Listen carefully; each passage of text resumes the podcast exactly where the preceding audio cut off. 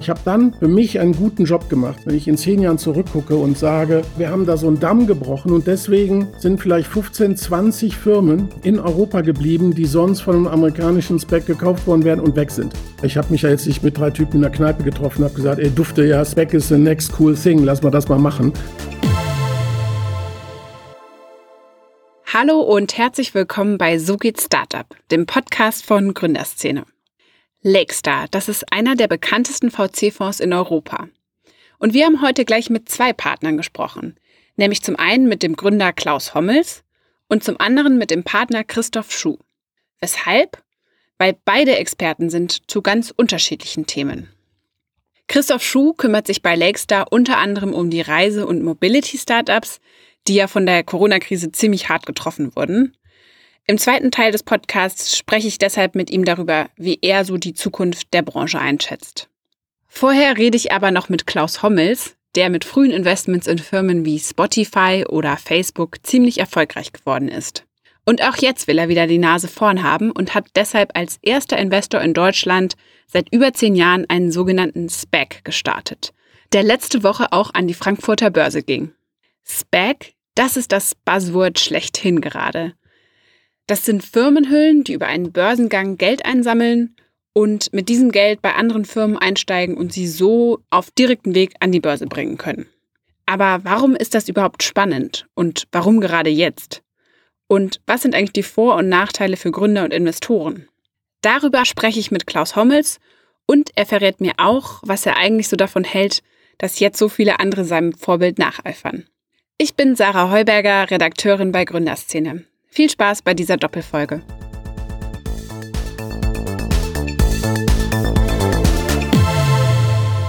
Klaus, schön, dass du da bist. Ja, schönen guten Morgen, Sarah. Vor kurzem wurde ja bekannt, dass ihr euren eigenen Spec plant und der ist auch letzte Woche an die Frankfurter Börse gegangen. Wie lange hast du denn daran jetzt schon geplant? Also wie lange war die Vorbereitungszeit dafür? Wir sind mit dem Thema konfrontiert worden, Sarah, ungefähr zu dem Zeitpunkt, als wir aus unserem eigenen Portfolio zwei Firmen hatten, nämlich Open Door und SoFi, die durch einen Spec übernommen wurden. Und dann hatten wir uns das Thema angeschaut. Ich hatte noch historisch eher eine pessimistische Grundhaltung, weil ich glaube, dass die Kompensationsstruktur zu Recht kritisiert wird, wenn man einfach für das Finden einer Firma 20 Prozent Erfolgsprovision bekommt.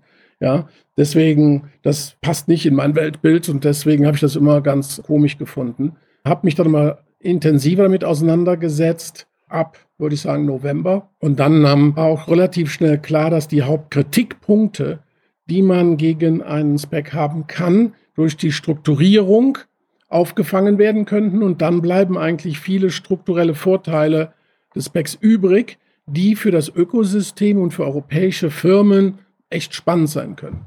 Ja, weil du musst ja sehen, wir haben ja jetzt eine Situation, wo wir einer Firma 275 Millionen Euro geben können. So bis ein Fonds das aus Europa machen kann, da vergehen noch fünf, sechs, sieben Jahre. Und damit schließen wir eigentlich diese Finanzierungslücke, weil diese Firma bleibt dann erstmal in Europa, weil sie in Europa gelistet ist. Und wenn wir das Feld für äh, Specs überlassen, die aus Amerika kommen, dann werden alle Firmen, die hier wir mit öffentlichen Geldern hochgepäppelt haben über Jahre, einfach exportiert. Ja, ja. So, und das möchte ich auf keinen Fall. Jetzt sind wir schon ganz tief eingestiegen. Ich glaube, bevor wir über die Vor- und Nachteile nochmal sprechen, das möchte ich auf jeden Fall auch nochmal ausführlicher machen, müsste vielleicht einmal ganz kurz grundsätzlich sagen, was überhaupt so ein Spec ist. Weil ich glaube, das Wort hat man jetzt öfter gehört in der Startup-Szene. In Deutschland zumindest ist es relativ neu.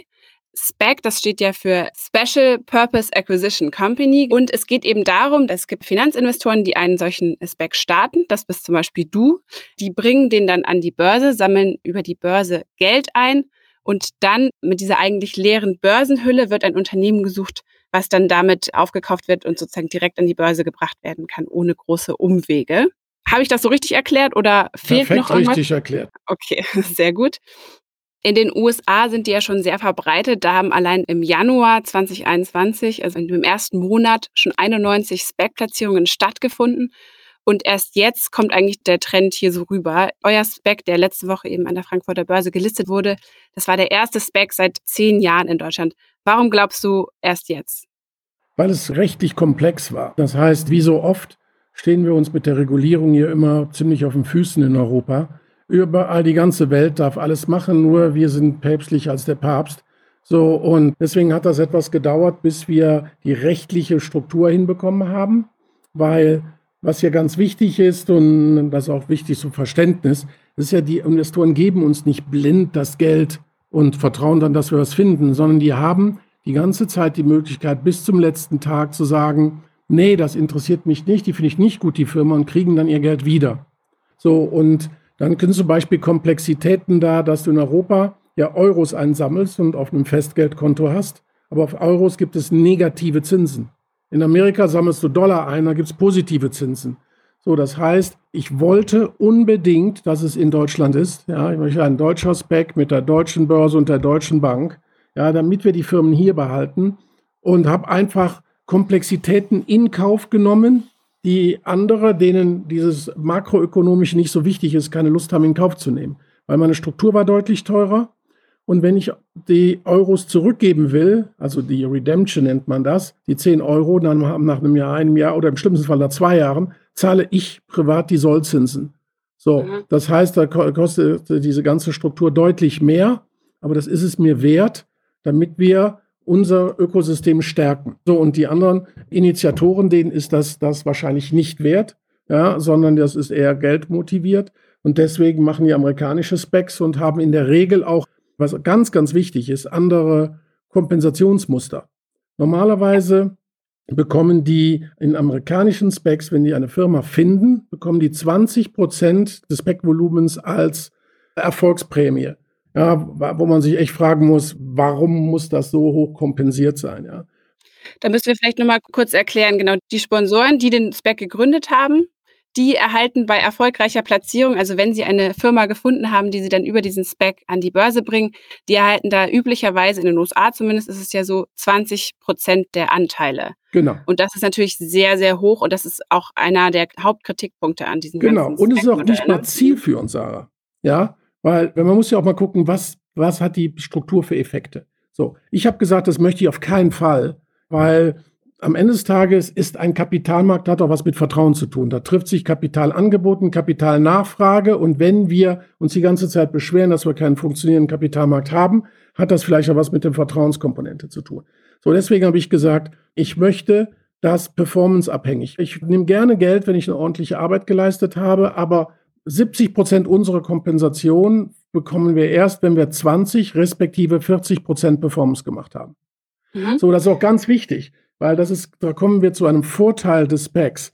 Wenn du zum Beispiel die Heuberger Enterprises an die Börse bringen möchtest, ja, dann kannst du einen normalen IPO machen, dann hast du anonyme Kleinaktionäre, die dir gar nicht helfen werden.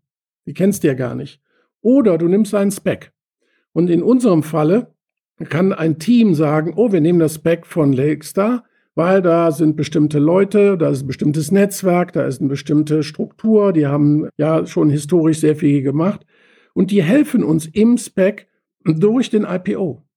Und wenn wir zu 70 Prozent kompensiert sind auf höhere Aktienkurse nach einem De-Specking, dann ist das auch sehr glaubwürdig. Wenn man allerdings nur für das Finden die 20 Prozent bekommt, dann sagt man, wunderbar, ja, Ciao, ich bin draußen. Ciao, ich ja. bin draußen, nach mir die Sinnflut. Ja, so und wenn man dann auch noch in Amerika gelistet ist, das muss man sich mal dann auf der Zunge zergehen lassen. So, dann sagt man, ey, warum listest du nicht in Amerika, Frau Heuberger mit Heuberger Enterprises? Ja, mhm. danach hast, lässt du dich dann überreden, die sind weg, haben die 20 Prozent verkauft und dann sitzt du da und hast aber einen Oxley an der Hacke, obwohl du da gar nichts mit originär, ja, mit Amerika zu tun hast. Also da muss man gucken, dass diese beiden Strukturelemente, dass wir die Firmen hier halten und dass man ja eine Earn-out-basierte Sponsorvergütung hat, finde ich essentiell, damit die Strukturvorteile eines Specs auch im Ökosystem greifen können. Okay, deshalb hast du dir also überlegt, um dieses eigentlich, was immer als großer Nachteil für alle anderen außer den Sponsoren gilt, nämlich diese 20 Prozent, die von vornherein denen dann gehören, eben über so eine Performance-based Finanzierung zu machen. Und es scheint ja auch relativ gut angenommen worden zu sein, dein Modell. Ihr wolltet 275 Millionen einsammeln. Das ist euch auch geglückt. Die Papiere wurden mehrfach überzeichnet. Also es wurde sehr gut angenommen. Hast du denn mit so einem Feedback gerechnet? Du fängst ja immer mal unternehmerisch naiv an. Ja, und dann denkst du so, ähm, ja, wir schaffen das, wie Bob der Baumeister. Und dann versuchst du auf dem Weg zu lernen.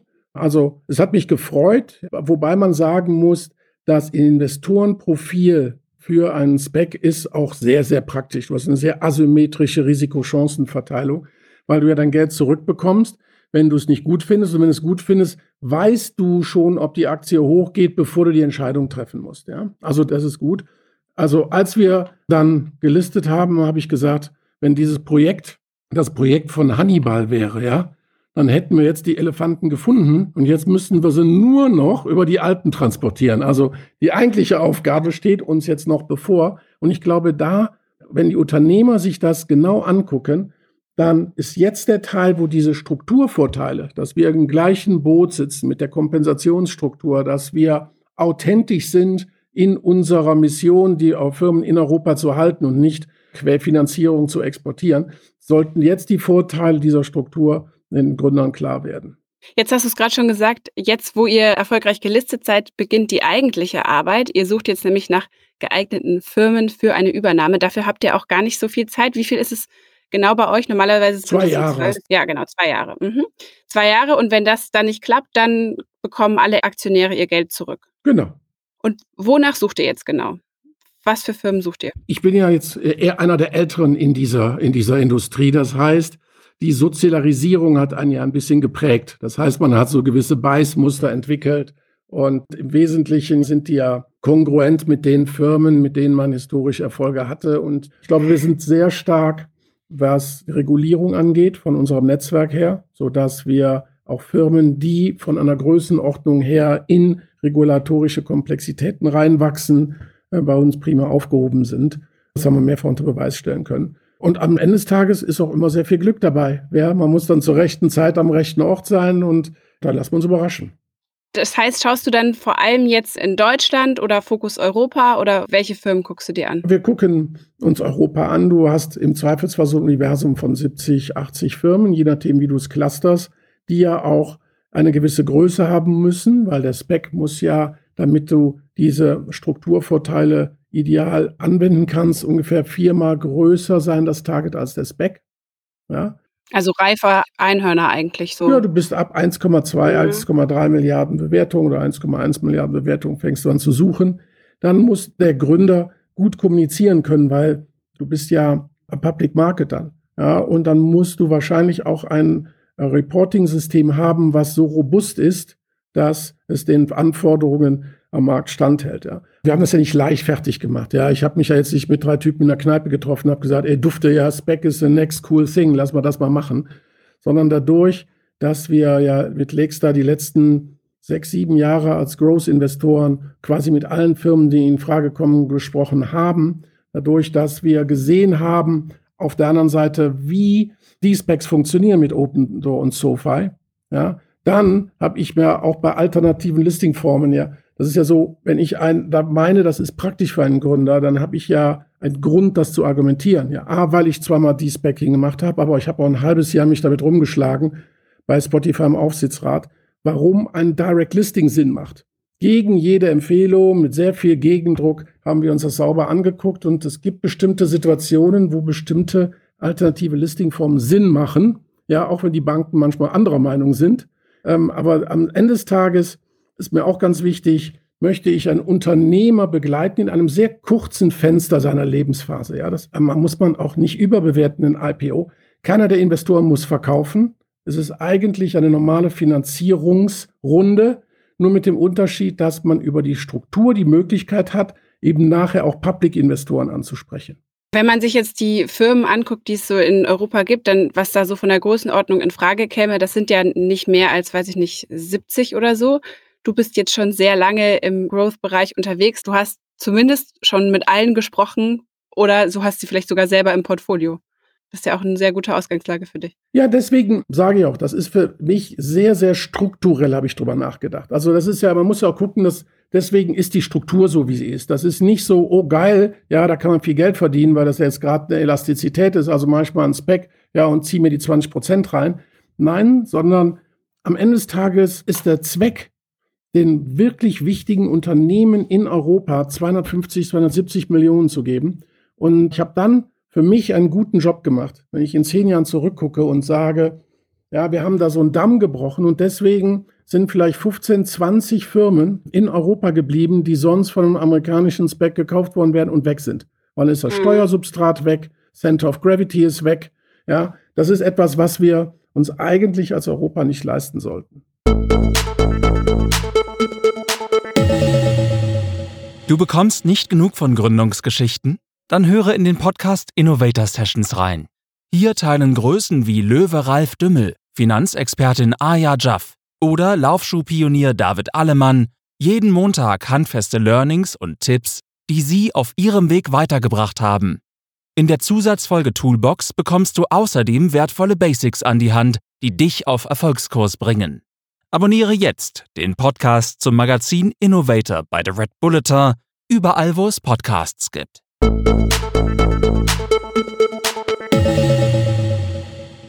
Kannst du mir denn noch ein bisschen was sagen zu den Bereichen, in denen du dich umguckst? Sind das so die typischen Bereiche, die auch Lakestar macht? Oder wie ist das? Kannst du das aus rechtlichen Gründen nicht weiter vertiefen? Doch, also mittlerweile dürfen wir es ja. Du darfst vorher rechtlich mhm. nicht sagen. Mhm. Damit das funktioniert und damit am Ende des Tages alle zufrieden sind mit der Dienstleistung, die wir da erbringen, weil am Ende des Tages betrachte ich es als eine Dienstleistung, ist das sicherlich am besten, wenn ich in einem Bereich bin, wo ich vorher schon weiß, ich kann wertstiftend tätig sein, ja.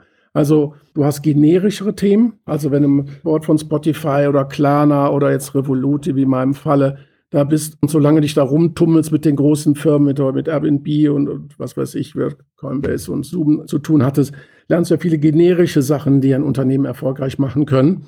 Aber manchmal lernst du auch halt viele systemische Sachen aus einer bestimmten Industrie. Und dadurch, dass wir das auch meinen, was wir sagen und das auch in der Struktur umgesetzt haben mit der Earnout-related Kompensationsstruktur, möchte ich etwas finden, wo man dem Unternehmer auch fachlich helfen kann. Ein Sparingspartner ist auch nach dem Börsengang für die Jahre, weil wir möchten eigentlich das Instrument einnutzen, um die großen Firmen zu bauen in Europa, die wir alle haben wollen. Ja. Mhm. Als Geschäftsführer hast du dir den ehemaligen Burda-Manager Stefan Winners geholt. Ist das vielleicht auch ein Hinweis darauf, dass es so Richtung Medien gehen könnte? Nein, das ist kein Hinweis daraus. Herr Stefan hat ja zum Schluss bei Boda anderthalb Milliarden Umsatz und viereinhalbtausend Mitarbeiter verantwortet und war im Aufsichtsrat von Xing. Und da ist Xing ist relativ stark gestiegen während seiner Zeit da im Aufsichtsrat und hat sehr gut auch bei Zo Plus im Aufsichtsrat gewirkt.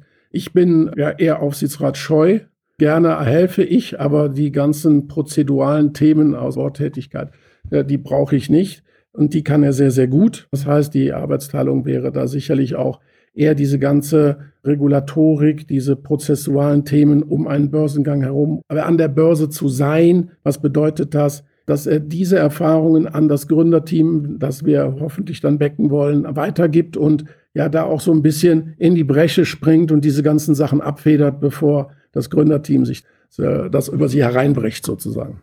Okay, er ist also einfach ein guter Manager. Er ist ein guter Manager, also und am Ende des Tages lebt es ja auch ein Stück weit, Sarah, von einer Vielfältigkeit. Ja? Also ich bin zum Beispiel ein ganz entschätzlicher Manager. Ich habe ein gutes Händchen und lasse mich in der Regel nicht verwirren, wenn ich meine Meinung habe über eine Firma. Aber managen brauche ich definitiv andere Leute, die das exzellenter können als ich. Du trommelst ja auch schon ganz lange für mehr Wachstumsfinanzierung in Europa. Hast es vorhin auch angesprochen, dass das ganz fatal ist, wenn die ganzen deutschen äh, oder europäischen Firmen über einen Spec an die amerikanische Börse gehen und dann weg sind. Aber auch wenn du jetzt erfolgreich deinen Spec gelauncht hast, ändert das nichts an der Tatsache, dass es trotzdem noch weniger Kapital gibt in Europa. Diesen Fakt gibt es ja weiterhin. Glaubst du, dass dieser Spec-Hype oder dieser Start von Specs jetzt in Europa daran was ändern wird? Also ich glaube, er kann was ändern, weil er strukturell sinnvoll ist. Jetzt hängt jetzt davon ab, wie die Sponsoren mit dem Thema umgehen. Ja, also da kann man ja, wie ich schon gesagt habe, man kann damit umgehen und sagen, hey super, ja, da gibt es eine Elastizität im Markt, die erlaubt mir eben schnell ein Vergütungsmodell zu machen, wo dem ich mich kurzfristig gesund stoße.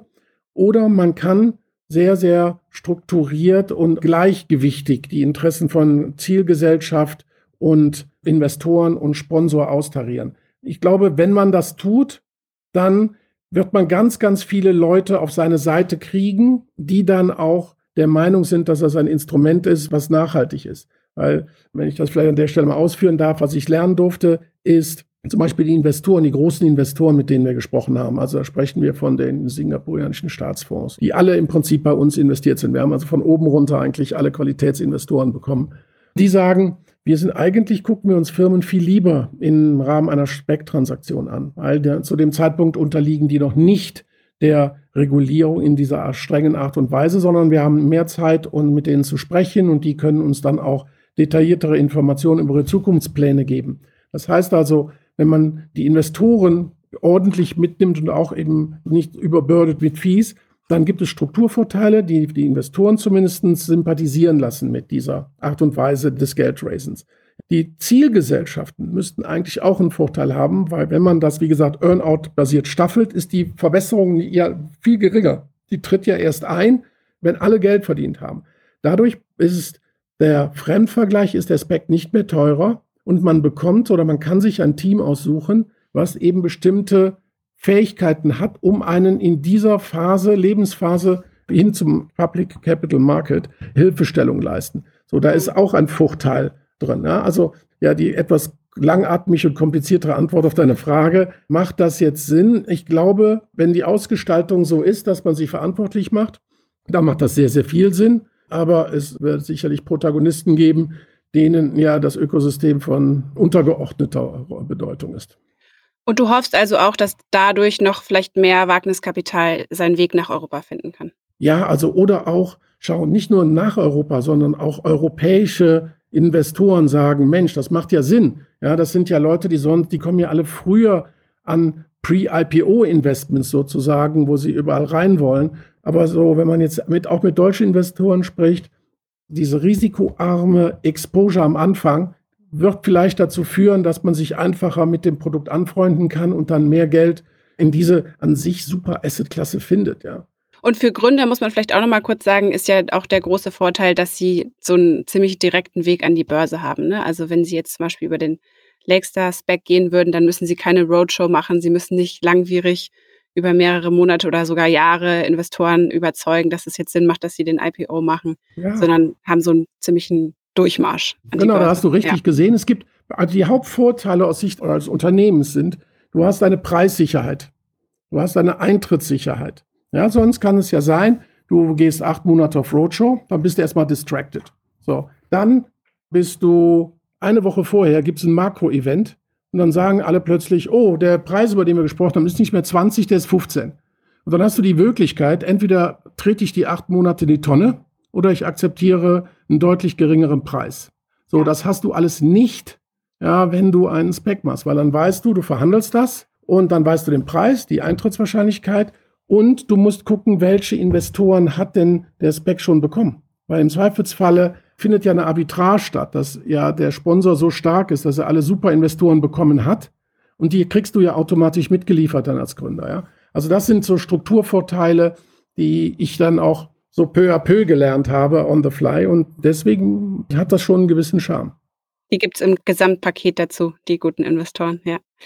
Okay, vielleicht zum Schluss noch mal eine kurze Frage. Jetzt bist du ja nicht der Einzige, der jetzt auf den Spec-Zug aufspringt. Da gibt es jetzt noch ein paar andere, zum Beispiel Rocket Internet plant auch so einen Spec und der HelloFresh-Gründer Dominik Richter will auch mit Roman Kirsch und Jan Beckers einen Spec starten.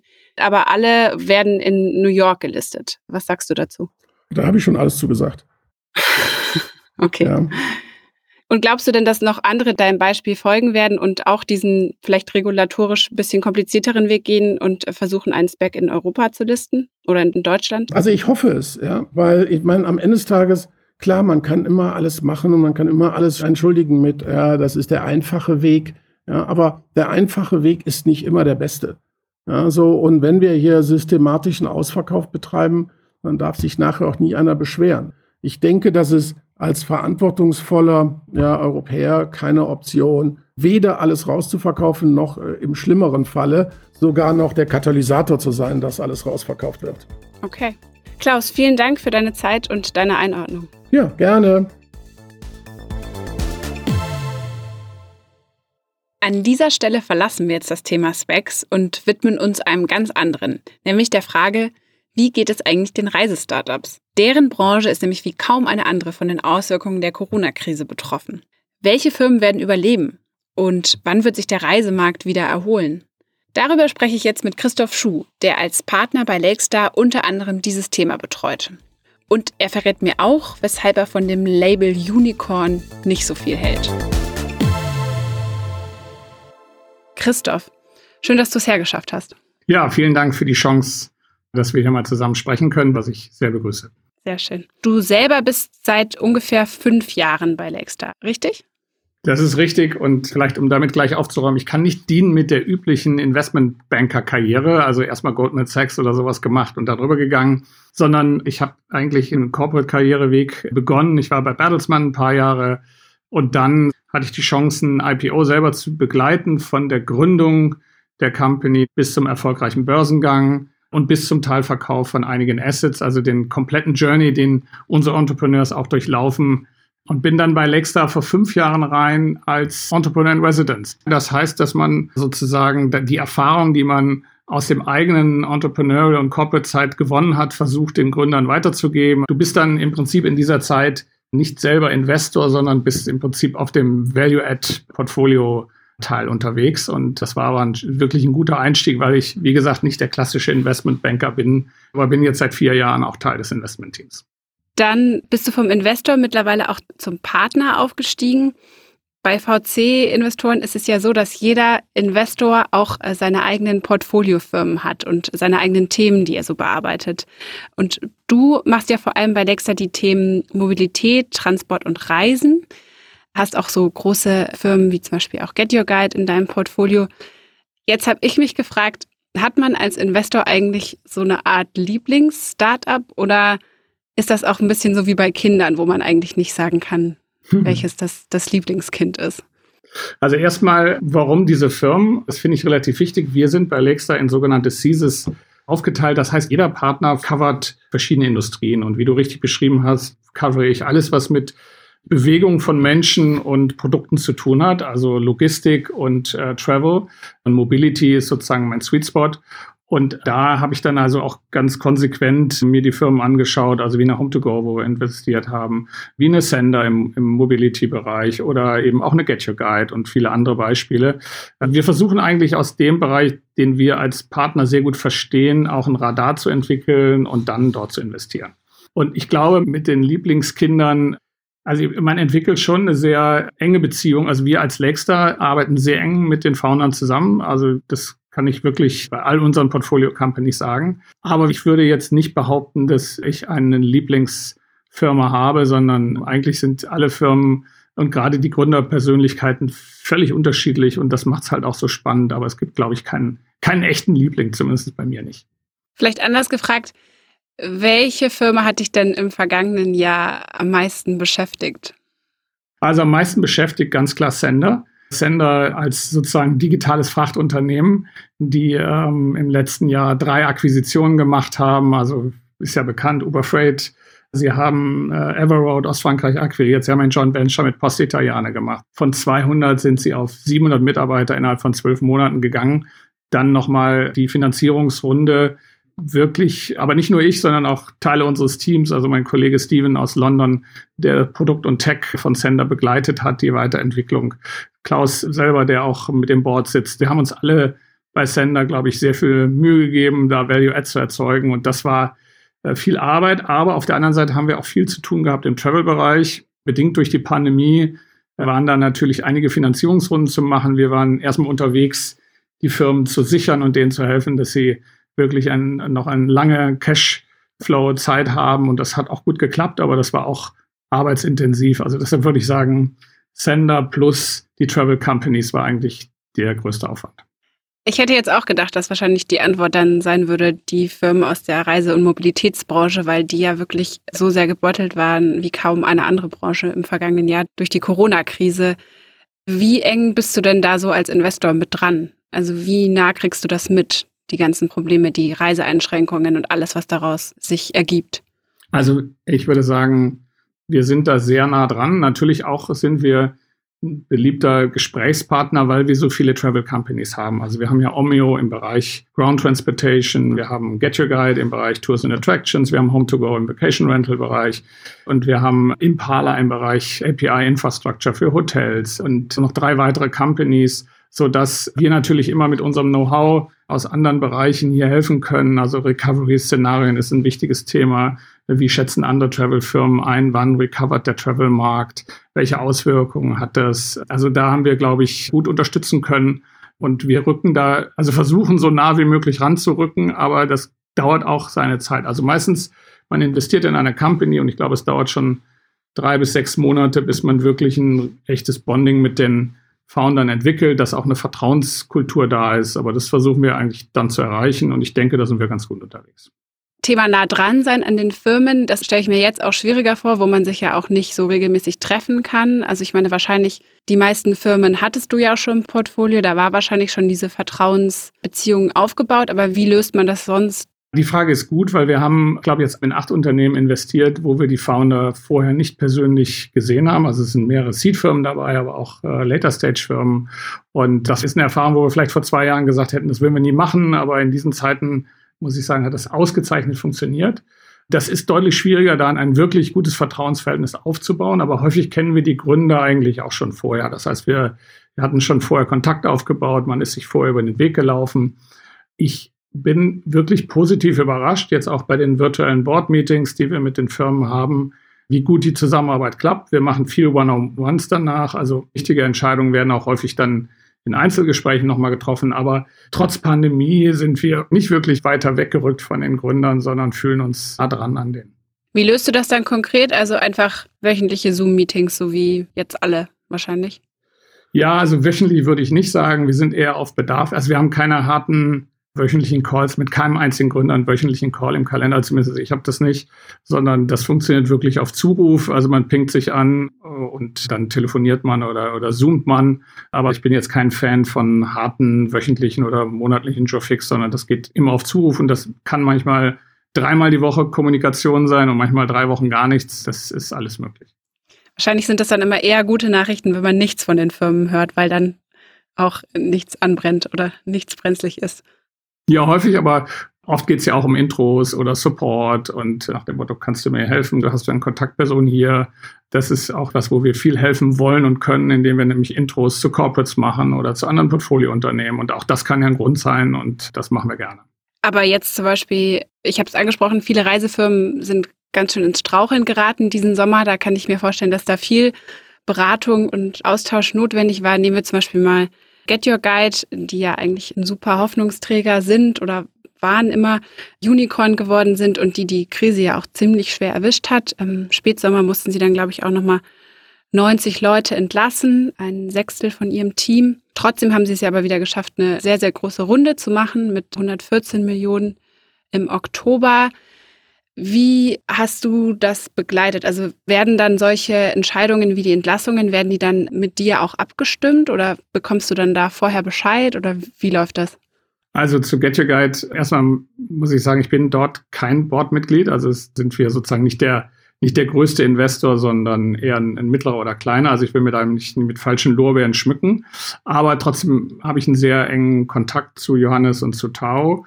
Und ich habe wirklich einen großen Respekt. Man muss sich vorstellen, die Firma war Januar, Februar mit über 100 Prozent Wachstum in 2020 unterwegs und ist dann auf 0 Euro Umsatz Ende März runtergegangen. Und das ist für so eine erfolgreiche Company wirklich ein harter Einschnitt. Aber das haben die Gründer sowohl mit uns als Investoren als auch mit den eigenen Team hervorragend gemanagt. Dann noch diese große Finanzierungsrunde, die dann noch im Sommer erfolgreich abgeschlossen werden konnte. Also da habe ich wirklich einen sehr, sehr großen Respekt und man muss da auch sagen, das sind so erfahrene Gründer, dass die das größtenteils wirklich alleine gemanagt haben. Also es sind sehr, wie wir ja auch alle wissen, sehr seniore, erfahrene Founder, die das hervorragend gemanagt haben. Also wirklich Hut ab. Und der Glaube an die Branche ist ja auch nach wie vor da, weil sonst wäre ja auch diese Riesenrunde nicht mehr zustande gekommen.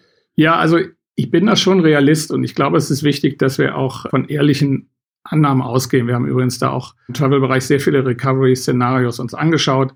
Wir glauben, dass der Travel-Bereich erst auf das Niveau zurückkommt äh, in 2023. Also wirklich in zwei Jahren werden wir auf dem Niveau sein, wo wir 2019 waren. Wir haben eigentlich dann vier Jahre Wachstum verloren. Wir haben einen Einbruch von 50 Prozent des Touristikmarktes in 2020 gehabt und werden von dem Niveau vielleicht 20, 30 Prozent im nächsten Jahr hochgehen. Also es ist noch ein langer Weg hoch. Aber was man auch bedenken muss, es ist natürlich für die Firmen, die sozusagen Digitalisierung vorangetrieben haben, dass die in dieser Zeit ihren Marktanteil überproportional steigern können. Davon kann man ausgehen. Das heißt, selbst wenn man in 2023 dann erst auf dem Niveau von 2019 ist, aber sozusagen die Online-Penetration sich bis dahin verdoppelt hat oder vielleicht sogar noch mehr als verdoppelt hat, dann kann die Firma schon im Jahr 2023 auf einem ganz anderen Niveau stehen. Aber ich bin trotzdem ein Fan davon, die Reisebranche jetzt nicht im nächsten Jahr schon als voll recovered zu bezeichnen, vor allem im B2B-Travel-Bereich, wo wir jetzt kein größeres Investment haben, aber auch im B2C-Bereich, gerade bei cross-kontinentalen Angeboten wie Tours and Attractions, ja auch sehr stark cross-kontinentale Touristen haben, muss man einfach Geduld haben. Und deshalb war diese Finanzierungsrunde auch so wichtig, dass das Team Zeit hat, weiter ins Produkt investieren kann und wenn der Markt zurückkommt mit einem noch besseren Produkt. Also deine Aussichten sind vorsichtig optimistisch für den Reisemarkt, könnte man so sagen. Muss man aber auch dazu sagen, nicht alle Reise-Startups haben es so gut geschafft und konnten nochmal alle Investoren überzeugen, nochmal mitzugehen. Wie Get Your Guide, ein anderes Unternehmen, was ihr auch im Portfolio habt, ist Mapify. Die haben vor kurzem bekannt gegeben, dass sie ihr Geschäft eingestellt haben. Also die haben es leider nicht geschafft durch die Corona-Krise. Kannst du mir dazu auch ein bisschen was erzählen? Ja, gerne. Also Mapify ist ja ein Seed-Investment, was wir getätigt haben, ich glaube, vor anderthalb Jahren, was ist so ein bisschen Social Media und Travel verknüpfen sollte. Und die Jungs waren wirklich gut unterwegs. Aber wie das bei Seed Investments so häufig ist, man investiert natürlich Follow-on-Rounds immer auf Basis einer existierenden Traction. Und ich glaube, das Problem bei vielen Travel-Unternehmen ist, die sozusagen pre-Corona noch nicht ausreichend Proof of Concept zeigen konnten, dass die in solchen Phasen nicht in die Erwartungshaltung gehen sollten, dass sie Riesenfinanzierungsrunden machen können. Also das ist genau die Unterscheidung zwischen einem Get Your Guide, einer Home-to-Go oder einer Omnio, die eigentlich pre-Pandemic diesen Traction-Beweis oder Proof of Concept geliefert haben.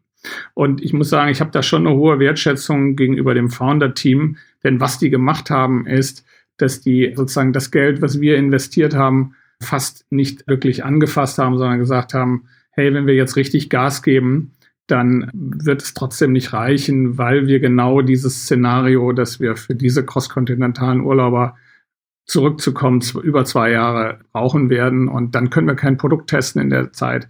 Also die haben für sich eigentlich eine logische und ich finde eine sehr äh, unternehmerische Entscheidung getroffen, indem sie gesagt haben, die nächsten zwei Jahre wird es ein schwieriger Weg. Wir können zwar von der Burn her das noch schaffen, aber es wird uns dann immer noch nicht in die Position bringen. Und so habe ich da höchsten Respekt vor. Und das ist halt, was ich abschließend dazu sagen kann, dass, dass die Travel-Unternehmen sich bewusst sein müssen, ohne Proof of Concept ist eine Finanzierung in so einem Umfeld wahnsinnig schwierig. Das Geld konzentriert sich auf die, die vorher Category Winner waren. Und das ist in diesem Fall leider für Mapify so, aber ich glaube, wir haben da oder die Gründer haben diese Entscheidung wirklich mit langem Nachdenken getroffen und äh, ich bin da sehr beeindruckt, wie die das gemacht haben.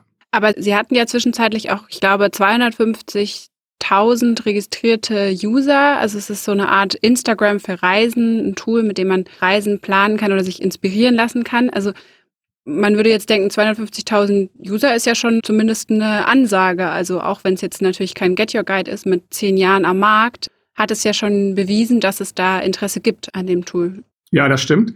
Und das ist wirklich beeindruckend, diese Userzahl und dieses Engagement. Aber auf der anderen Seite führte das noch nicht zu einer Monetarisierung. Und was die Investoren natürlich dann interessiert, ist, dass nicht nur sozusagen das Engagement bewiesen ist, dass man Traveler auf die Seite mit einem hohen Engagement bekommt, sondern auch die Transaktion.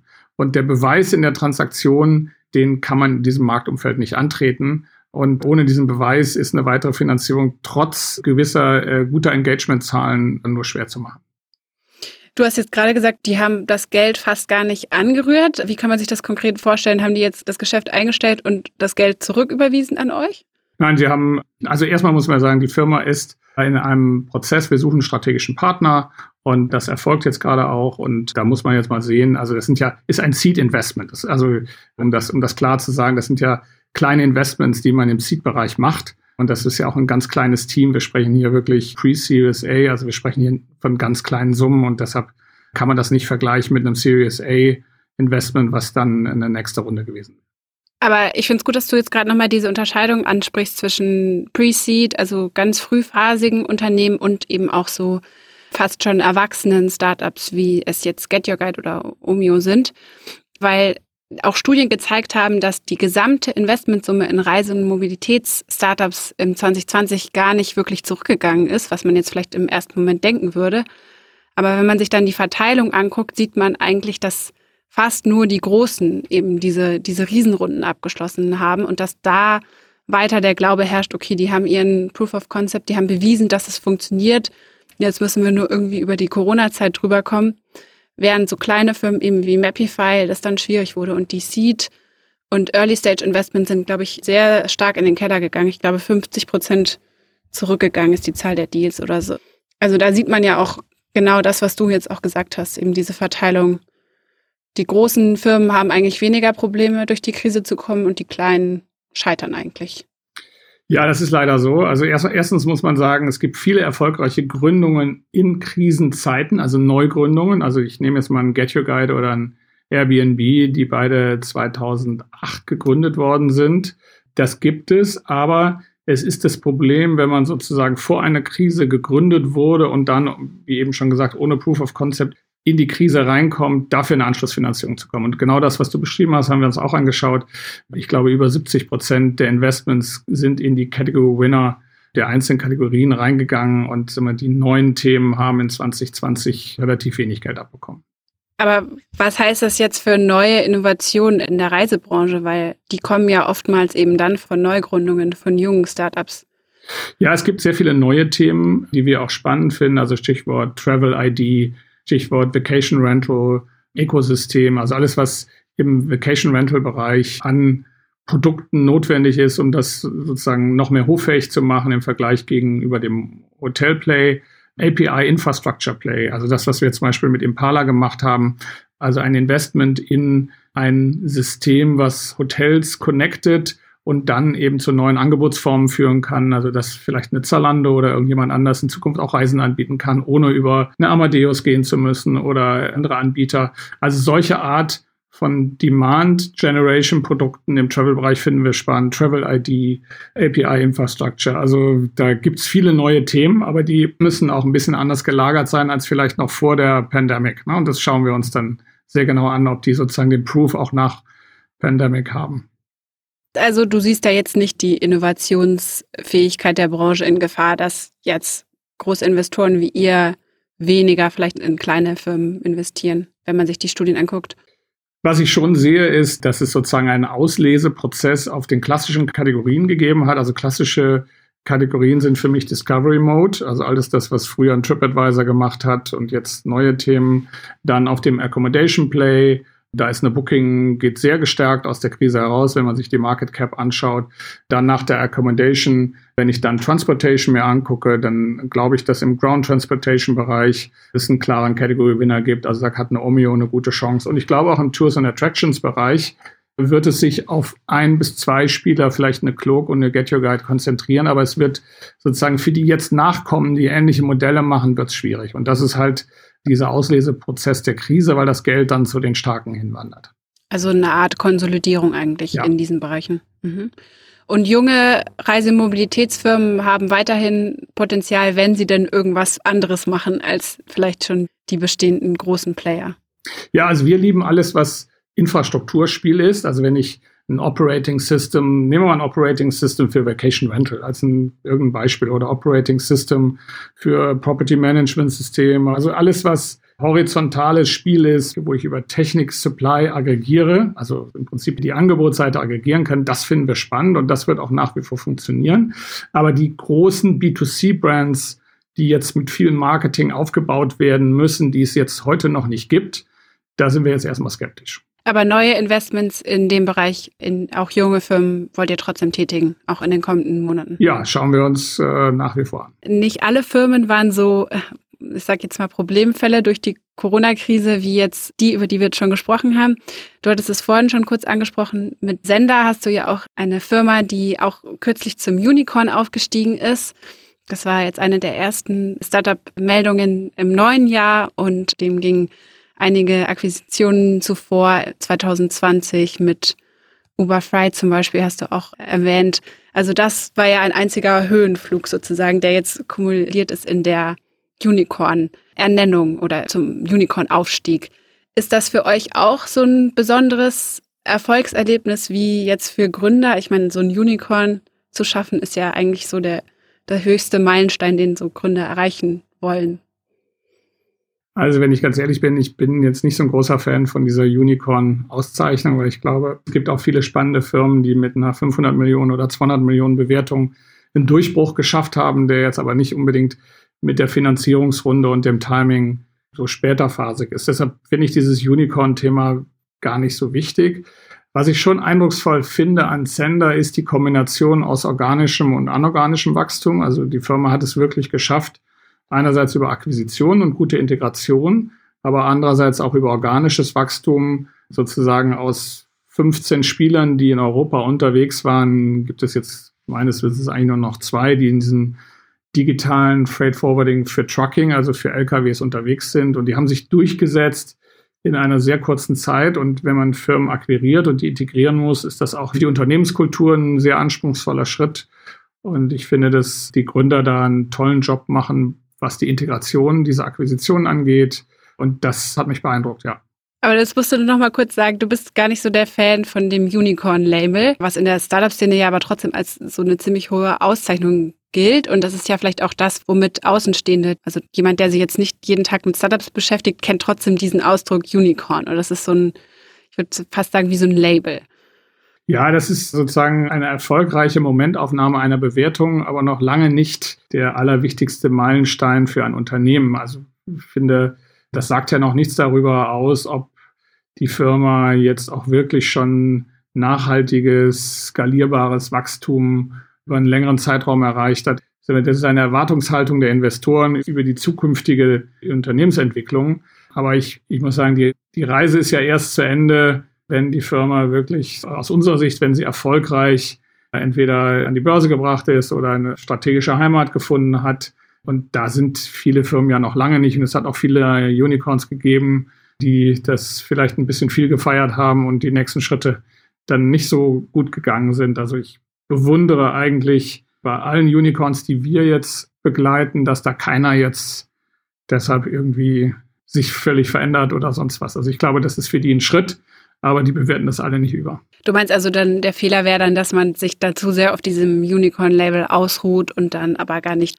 die notwendigen Schritte weitergeht, die dann nötig wären, um das Kind nach Hause zu bringen. Genau, in diesem dynamischen Umfeld, was wir gerade jetzt haben, da muss man natürlich jeden Tag die Firma beobachten, neu ausrichten, sich genau anschauen. Und da kann man sich auf so einem Thema nicht ausruhen. Und ich freue mich für die Gründer, weil das ist natürlich schon eine Auszeichnung, Investoren zu finden, die sozusagen so eine Bewertung validieren. Das sind ja dann externe Investoren, die hinzukommen. Das freut einen, aber da sind noch so viele Schritte zu tun. Die Reise ist noch lange nicht zu Ende. Bei euch gibt es auch keinen Unicorn-Bonus, Nee. wenn ein Wir feiern das auch nicht intern. Also wir, Nee? wir nehmen das zur Kenntnis, aber sind jetzt nicht, springen jetzt nicht an die Decke. Okay. Und wann wird dann gefeiert? Bei erfolgreichem Verkauf. Ja, bei einem guten Exit, bei einem tollen IPO, da haben wir ja jetzt auch viele Themen gerade, die dort unterwegs sind. Das, das begeistert uns, ja. Okay, Christoph, ich bedanke mich, dass du hier bei uns im Podcast warst. Vielen Dank, es hat viel Spaß gemacht. Sehr gerne, hat mir auch viel Spaß gemacht und auf bald hoffentlich mal wieder persönlich. Schön, dass ihr wieder dabei wart bei So geht's Startup. Wenn ihr uns unterstützen wollt, dann empfehlt uns sehr gerne weiter und abonniert uns auf Spotify oder Apple Podcast und schaut mal auf dem Instagram-Account von Gründerszene vorbei. Und falls ihr immer noch nicht genug habt von Podcasts, dann hört gerne auch mal in unsere anderen Folgen rein oder auch bei unserem Schwester-Podcast von Business Insider Macht und Millionen. Da geht es in der aktuellen Folge um den gefallenen Manager Thomas Middelhoff. Ich bin Sarah Heuberger und vielen Dank fürs Zuhören.